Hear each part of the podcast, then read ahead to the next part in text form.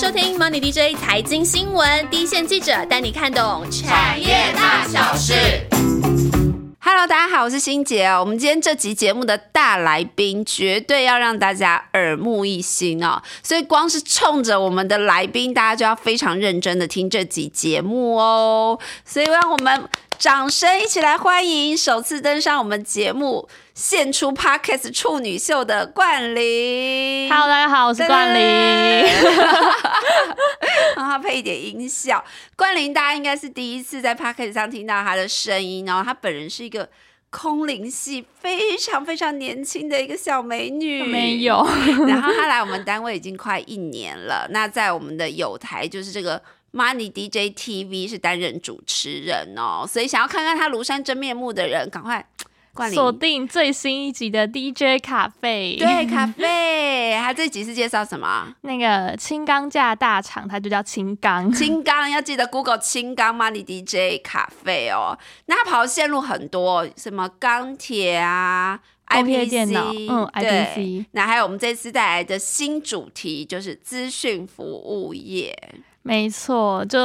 我跑的线路的厂商，其实风格差异都蛮大的。像嗯钢铁就是比较豪迈呀、像南部的厂商，很亲切吧，热情。对，就是一些阿北，然后讲话很 帅率真。对，很能够那个切融入他们的世界。就是你问他什么，他是有问必答这样子，然后就说啊，可是你不要，你不要讲的太那个，你别太明显。那对资，讯服务业嘞，咨询服务业算是怎么样的？他们就比较斯文一点，而且一眼。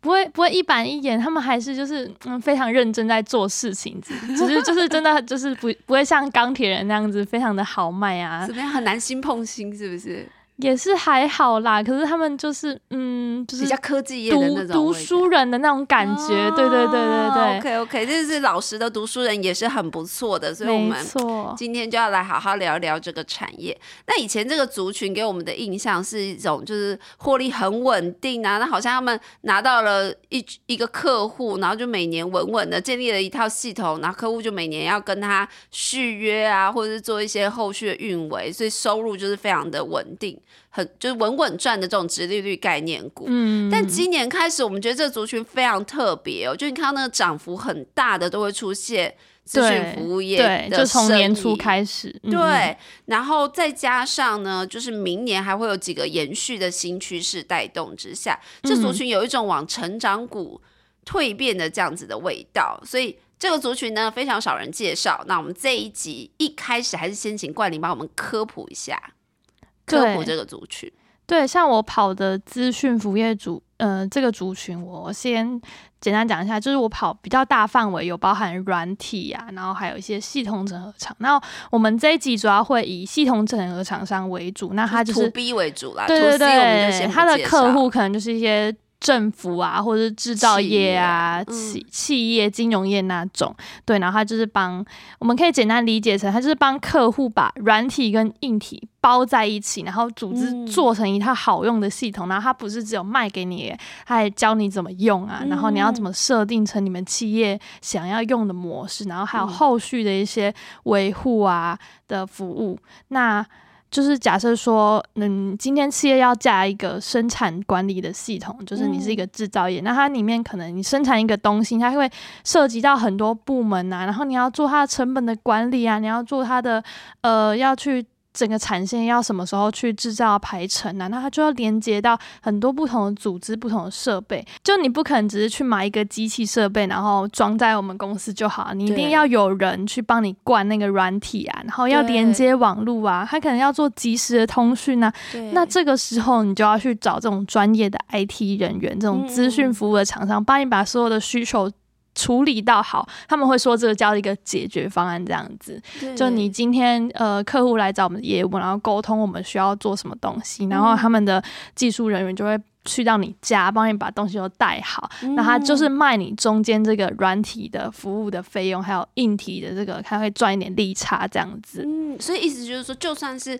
软体的部分，他可能也会有一些客制化服务，对不对？就除了他帮你把硬体那些要跟软体的整合都做好之外，比如说我今天是成衣厂要用用一套管理系统，跟我今天是金属冲压厂要用这一套同一套软体系统，可能就会使用的细项就会有些不同，那就需要这些资讯服务厂商去帮他们做一些调整，对不对？客制化的调整。没错，没错，就是他们去怎么做那个客制化的调整，就是他们产业 know how 这样子。所以支付产业能够提供的服务真的是。蛮多元的，那他们基本上硬体都是代理嘛，不会自己生产任何的硬体设备。然后软体的部分也都是代理吗？还是会有不同的形式？对，就基本上它就是一个服务业嘛，它硬它就不是生产硬体的制造商。那台湾的软体的话。就也有一些会是自己设计的软体，就是有些也是算一半的软体业哦，这样子。就它可能呃，像大家比较熟悉的一些会计啊、财报系统，有些厂商是自己设计的。嗯，了解。那代理的部分可以帮我们多介绍一点吗？就是他们大概代理的话，会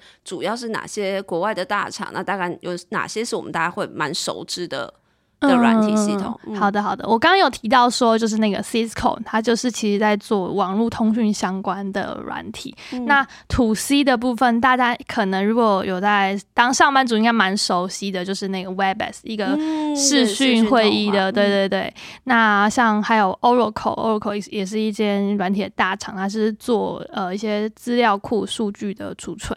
那还有 SAP，那它就是做 ERP 的系统比较多，系统大家就很常听。对对对对，就是帮企业资源做规划，例如什么生产会计啊那种东东西都包在一起这样子。对对对对，那他们就是资讯服务业者，就是会帮这些客户啊，例如说呃制造业、科技业、金融业或政府单位，政府单位用这些系统也是蛮多的，他会去做一些呃整个系统的内容的调整啊，然后把整个。呃，政府可能他需要的 IT 服务都外包给这个资讯服务业者。那他们比较主要在台湾在这一块比较龙头的厂商有哪些？那台湾比较大型的系统整合厂厂商，其实就像是敦洋科、林群、金城，嗯，这些这三家是算是前三大的龙头厂。对对对，就是比较他们做呃包山 包海，然后客户也是比较包山包海，对对对。然后他们这几年也算是一直就是如果要嗯如果要拓展他们的营运成长动能，他们就是会收购很多不同的技术的小公司，然后把他们的集团规模整个扩大这样子。了解，对对。那另外就是你刚刚提到有一些是会开发自己的软体，但是他也会去做系统其他系统的整合，这些厂商大概是。例如谁啊？做什么样的业务？嗯。例如说是，哎，你们知道那个中华邮政全球资讯网这个网站吗？知道，我想很多人都在使用这套这套系统吧。就是它，它就是一个网站嘛，然后你可能可以要上去查，你每我的每次都是上去查，说我那个英文的地址要怎么，或者什么邮递序号。对对对对对，因为我还蛮常小朋友，因为我小孩是我小朋友还蛮常需要寄一些挂号信，嗯，到一些什么企业单位之类，然后我都会上去查，说我这个挂号信到底有没有。时间到了，已经寄到那边，所以其实我确实也是还蛮常上去查的。对对对，它就是一个叫做华宏资的那个系统整合厂商做的，那它里面它就不是只是一个你们那个什么布洛格网站而已，它不是只是公布一些消息，它就是有很多的资料需要去，就是你你要查东西嘛，它背后一定有套资料库，那它就是帮他去做这个网站的建制维运服务。那这个网站就是。大家都在使用嘛，他不可能就是说我今天想要换一间厂商，然后我就要搬一次家，他一定就是他拿到这个案子之后，他就每年都帮他做维运服务，那就有一个很稳固的收入。所以欣姐刚刚提到说，我们这个族群是直利率概念股嘛，对对，就它是稳稳的，然后就是可能之前的波动比较小，那就是因为它的。商业服务模式就是比较类似，有些厂商是是会走这种模式，他会锁定了一个中中华邮政，他就是稳稳的一直在服务中华邮政这样。对对对对，那另外还有谁？那其实还有蛮特别的是，我觉得也是台湾可能比较少数的利基市场，就是在做 ATM。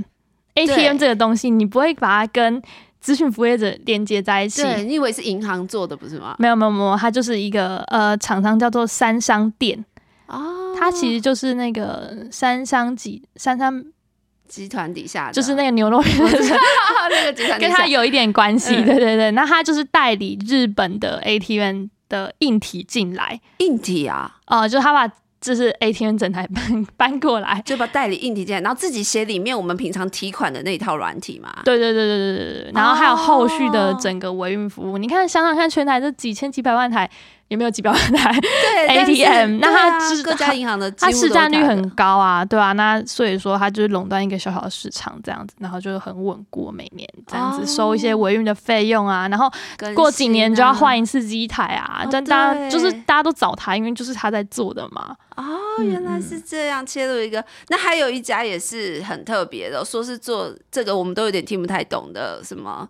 信信托托对，没错，这家公司是有点小小低调，它叫做中非，嗯，呃，非是菲律宾的菲，然后中是中国那个中，中。就是据说他们老板以前就是那个菲律宾的华侨。哦，对对对，那有一间叫做中飞航的那个、哦是做那个运航运相关的。相关的，他好他们以前曾经是好像是集团企业吧，但现在啊现在好像据说已经没有关系了。哦，对，那他做的那个就是银行信托部里面的资讯系统，他也是就市占率超高，然后就垄断了整个银行信托这一块的业务，这样吗？对对对，基本上我们听说好像台湾九成的银行就是只要都是信托是业务，就是信托部这的系统都是他们的，因为就只有他们会做，因为这东西真的太太 niche 了。样 对啊，所以其实能够找到一个小小市场，然后就卡位卡住，然后做出一套。一套一套真的是稳稳可以吃十几二十年呢、然后哇你你的客户也离不开你，然后这个这个这个产业的生意都在你身上。嗯，嗯那我们这一集呢，就是专注在我们一开始就已经设定是 to B 的系统整合厂商。那开头也介绍过啊，都过去大家看，大家都会觉得说它是一个稳健的行业直率概念股，嗯甚至是刚刚冠霖提到的，像什么三商啊、中飞啊、华宏资这些，感觉哎，它好像就是站稳了一个市场之后，接下来。你也会觉得，哎，那中华电信这一套系统还会有成长性吗？ATM 还会有成长性吗？信托还会有成长性吗？哎，不一样哦。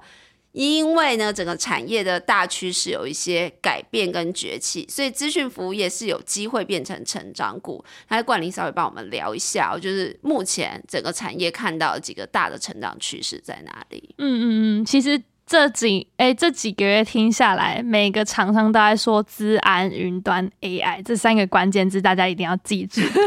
那我自己是比较看好一点资安，因为这个是、嗯它不是整个呃呃社会脉络的变革，它是有法规哦，对，法规在就是在 push 它的，对。对对，就像现在金管会就有那个说要推动那个金融治安行动方案，从一点零升级到二点零，那它就是原本就是有鼓励企业要做一些 SOC 的，对，然后设什么治安长啊，然后你的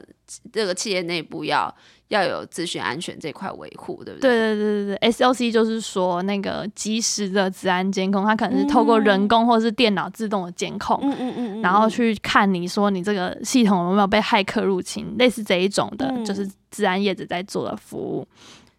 那金管会就有做相关的规定，所以然后现在的上市贵公司就是要、为了要符合这套这些规定，就是一定要投入很多的 IT 的支出嘛。对对对对，所那以这个量体就可以想象，它是一定得要成长的，而且每间上市的公司都得要，要么去更新你自己的企业的系统，要么就是你要重新建制一套，对不对？对啊对啊，而且呃不只是上市贵公司，尤其是特别是那个金融业，因为这攸关你的钱的东西，因为现在这个骇客很恐怖，它就是可能盗你的什么比特币啊，什么东西的。诈骗也是很恐怖 的，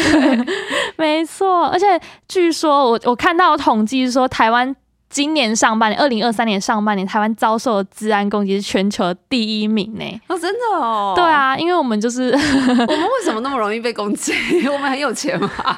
我们有呃那个护国神山呐、啊核心的晶片技术啊，而且我们有那个地缘政治的问题 哦，原来是这样，所以才错会说治安是在台湾的企业甚至法规直接规定你要去企业要针对这一块去做特别的升级，对不对？那相关的厂商有谁啊？相关的治安厂商，目前台湾的治安龙头是那个安基资讯。嗯嗯嗯嗯，那嗯排名第二、三名的目前都没有上市柜。那安基资讯，呃，据了解，他们今年就是双位数成长啊，明年应该还是有这个成长趋势。因为就是跟着大产业的成长力道在成长，对不对？没错，那他们现在遇到比较大的困难是，就是自然人才不够。好，再呼吁一下，接下来小朋友都可以去念治安相关的科系。对，他们现在人才不够到，就是他们自己开学院，啊，是哦，就是他们就是如果你有一些相，就是比较类似理工的背景，也不一定要什么资工系毕业，但你想要学，就是你就去上他们课，然后就可能后来就会变他们员工这样子。真的，他们真的很缺人才。对啊，对。啊。那第二个呢？第二个趋势你想要介绍什么？第二个就想要讲的就是生成式 AI，哦，对呀、现在是最夯的话题。虽然是去年就已经那个什么 ChatGPT 退出后就已经蛮夯的，对，但是它今年就是那个应用的趋势越来越明确，越来越具象化。是去年大家都是想象说 ChatGPT 未来会带来我们什么生活多大的便利啊，那今年真的就是微软就把它做出来了。嗯嗯嗯，对对对对，就做那个 Copilot 那个，没错没错，嗯他们就是用那个 Open AI 的技术啊，然后再套用到他们自己原本 Microsoft 三六五里面，那嗯推出了这个 Copilot 企业版，是今年热腾腾十一月，它的企业版十一月一号才跟那个整个企业用户推出。那他们就是在 Office 系统里面加入很多的生成式 AI 的功能。嗯，那例如嘞，例如做做可以做什么什么样的功能？它现在有很具体的什么功能让你觉得很很惊艳的吗？例如说，呃，它现在可以帮你的会议记录就是做摘要。哦，就是漏漏等的逐字稿，它直接帮我变成 summary 这样。对对对，或者是它可以摘要电子邮件的内容，就有些那种呃呃大老板啊、嗯大主管啊，他可能每天收到几百封电子邮件，他根本就读不完，他根本没办法那么仔细看，那他就可以用这个系统说，他他就帮我摘要这一封信的几个重点。嗯那他就只每天就只要上去读那几个重点就好。那我前阵子就是有听到一个微软的讲座，那讲者就是说，他就是用了这个功能之后，他现在一个晚上可以读两百封信。很方便呢，对真的很方便。嗯，而且它不是只有就是可以帮你摘要而已，它可以自动生成一个行动，就是说我嗯读到了什么信，那我就是要做这个信件的回复，可以自动回信。啊，对，那真的很方便，大家很需要。我们一直在想说，怎么具象化 AI 对我们工作上的便利性，这件事情就蛮蛮具象的。没错，就是从去年这个 ChatGPT 推出之后，大家就一直在测试它的能耐到哪里，到今年就是慢慢看出这东西是。蛮有可能性的，而且已经真的做出来了，而且甚至已经就是可以，呃，向企业用户推出，那大家可以去购买这样子。那到底是哪些厂商可以那么顺利、那么荣荣誉的代理到这一套软体？呃，像现在宏基资讯，因为据我了解，他们家跟那个微软关系还蛮紧密的。嗯然后依云谷就是在做云端的这家，应该前阵子前几个月还蛮红的厂商，对对对，对他们也有在代理这部分。嗯不过呃，要讲的是，因为微软它自己因为一些算力算力的问题，嗯嗯，就现在的硬体还没有赶上它那个技术的那个成长幅度，所以他现在只能给比较大型的企业用户去购买这一哦个牌的，就是它有一个最低的采购量。据我了解，它好像是呃，你每个月要有三百个 users 才能跟他们卖，然后一个 user 它好像计费方式，小小声说一个月要三一个月要三十块美金。哦，对，然后你算乘上三三百个 user，至少三百个 user，就是其实是还蛮大的成长幅度这样子对。所以我觉得成长的话，明年应该会比较明显一点。今对，对，明年可能上下半年吧，因为据说它的那个繁体中文版会在明年上旬才会推出。哦，嗯所以明年这个这个产品的代理厂商宏基资讯跟依云谷真的要好好关注了。对，但之后不知道会不会有在更多的厂商代理，还可以再看一下。对，还有没有别人也进也加入代理的行列？那第，三个就是你刚刚也有讲说地端上云端哦，是你现在看到很多厂商都在谈的大趋势。对啊，就是其实这件事情也谈了几年了。那嗯最近因为也算是有生成式 AI 的推波助澜嘛，嗯大家在云端上做一些运算会比较方便，所以、嗯那呃，所以说就是上云端也是越来越多企业他们想要数位转型的一个，在一个数位转型的趋势下面，他想要做的事情。那云端概念其实大家不用把它想的很复杂，不是什么。我一开始就真的觉得很复杂，我一直问冠霖说我不懂哎，不就是我们把资料传到我们自己的云端硬碟，为什么还需要一个厂商，然后一套软体，然后这边帮我们建制？因为 data center 它就是也是那种世界级大厂，他们不可能就是一个一个这样服务你每家企业客户啊，是，而且可能每家就是不同。可能企业客户里面也，他们自己也没有那么专业的 IT 人才，嗯，对，就是他可能自己的 IT。网管部的人平常就只是管他们公司内部的一些什么 BPN 系统而已，他根本也不会做什么上云的动作。嗯，对对，所以就有这种外包的服务产生。像美国的那个亚马逊，他们有一个叫 AWS 的是云端公司，那现在算是台湾市占率最高的，应该是世界级市占率最高的，大概台湾有七成左右。哦，很高哎。对对对。然后 Azure 也是，Azure 是微软的，嗯，然后接下来就是 Google Cloud 的，嗯嗯嗯嗯嗯，呃，市占率比例大概是 AWS、Azure 的 Google Cloud，嗯，这些都是软体，就是帮忙协助上云端的软体，对不对？就是他们就是云端的原厂这样子，哦，就是这这个平台，他们是提供大家这个硬体跟软体的平台，嗯嗯嗯，然后我们台湾的代理商再去协助他们下面的客户把资料传到这个原厂的 data center。嗯，对对对对对。那代理这些软体的支付厂商大概有谁呢？像是刚刚有提到那个依云谷，嗯，就是他就是 AWS 在台湾最大的代理商。其实 AWS 在自己在台湾也有业务在跑，是，只是他们人可能就没没那么多，没办法像依云谷这样服务的那么深入，就对。对对对对对，他就他如果。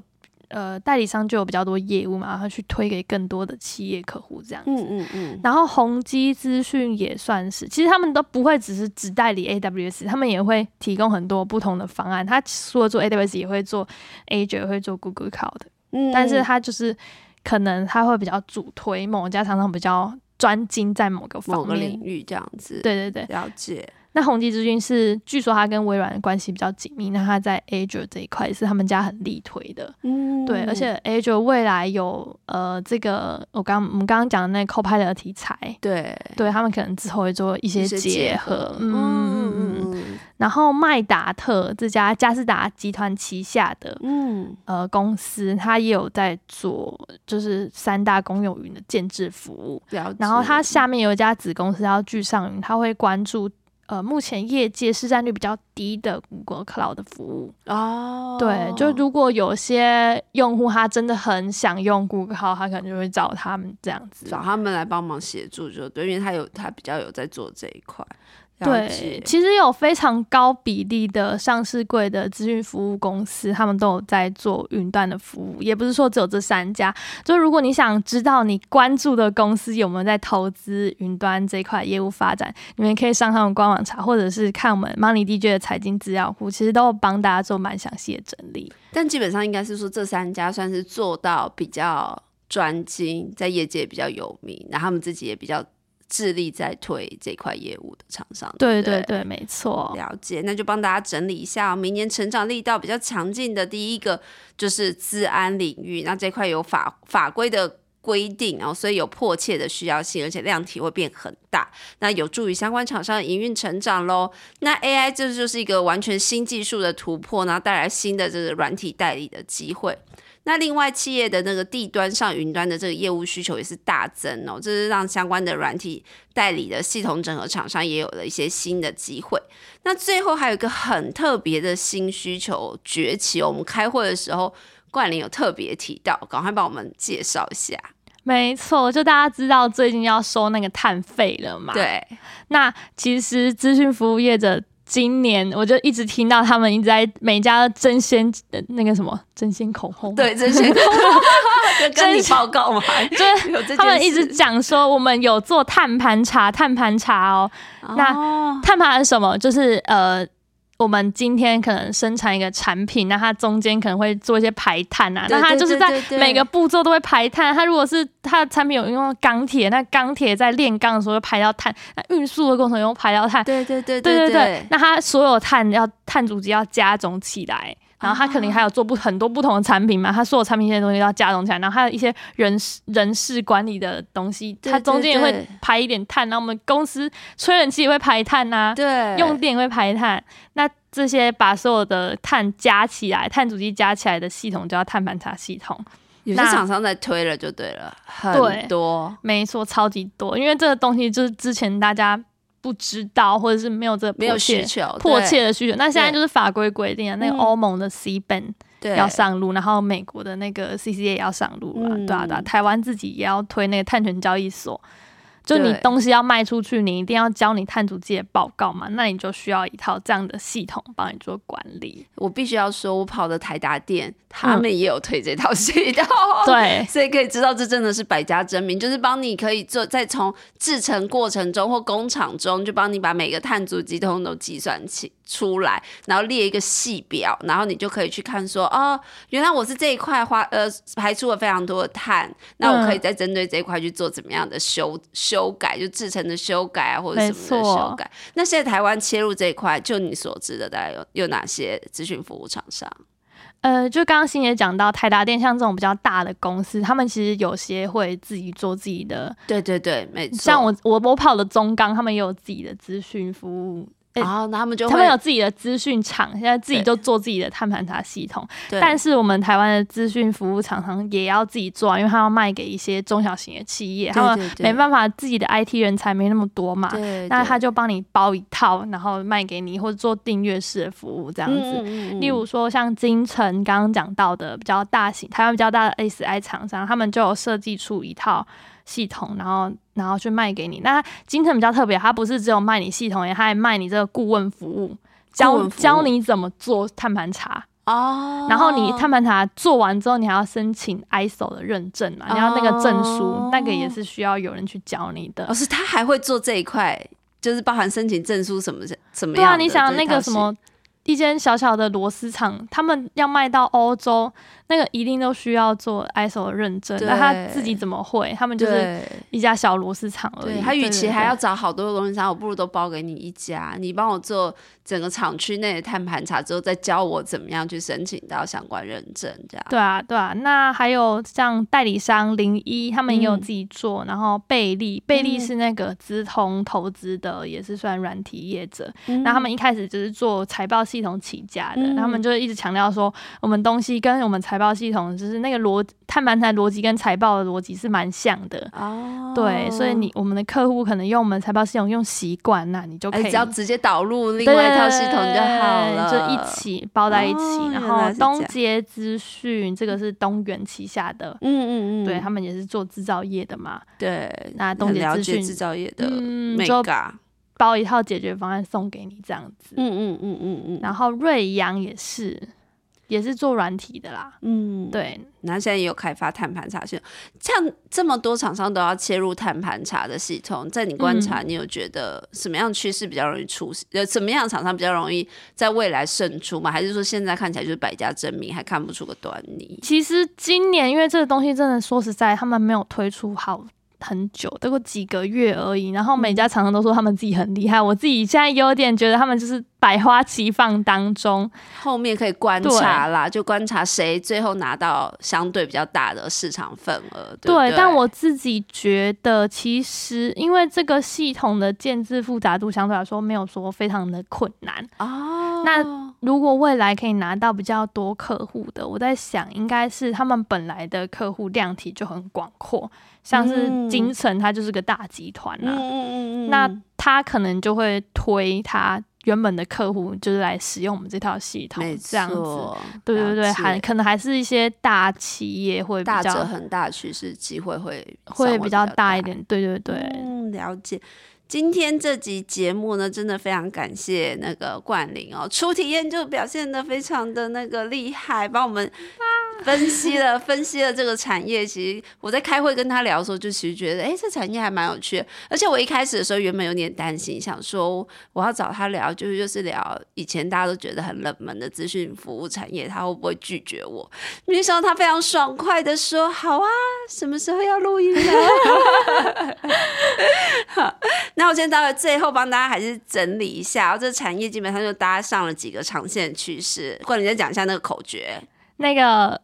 资安。云端 AI，对，大家要记得哦。那冠理也把相关的厂商也都一一列举出来，让大家参考。所以呢，明年的成长动能是很值得期待。那我们下集一样照惯例，我就要介绍几家明年值得关注的个股。那除了大符合大趋势之外哦，就是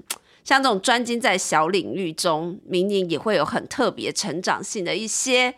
中小型的公司。没错，我们的专长。对对对，我们的专场人文股专场，关联会不藏私的跟大家分享，所以下集要持续锁定哦，我们就下集再会，拜拜，拜拜。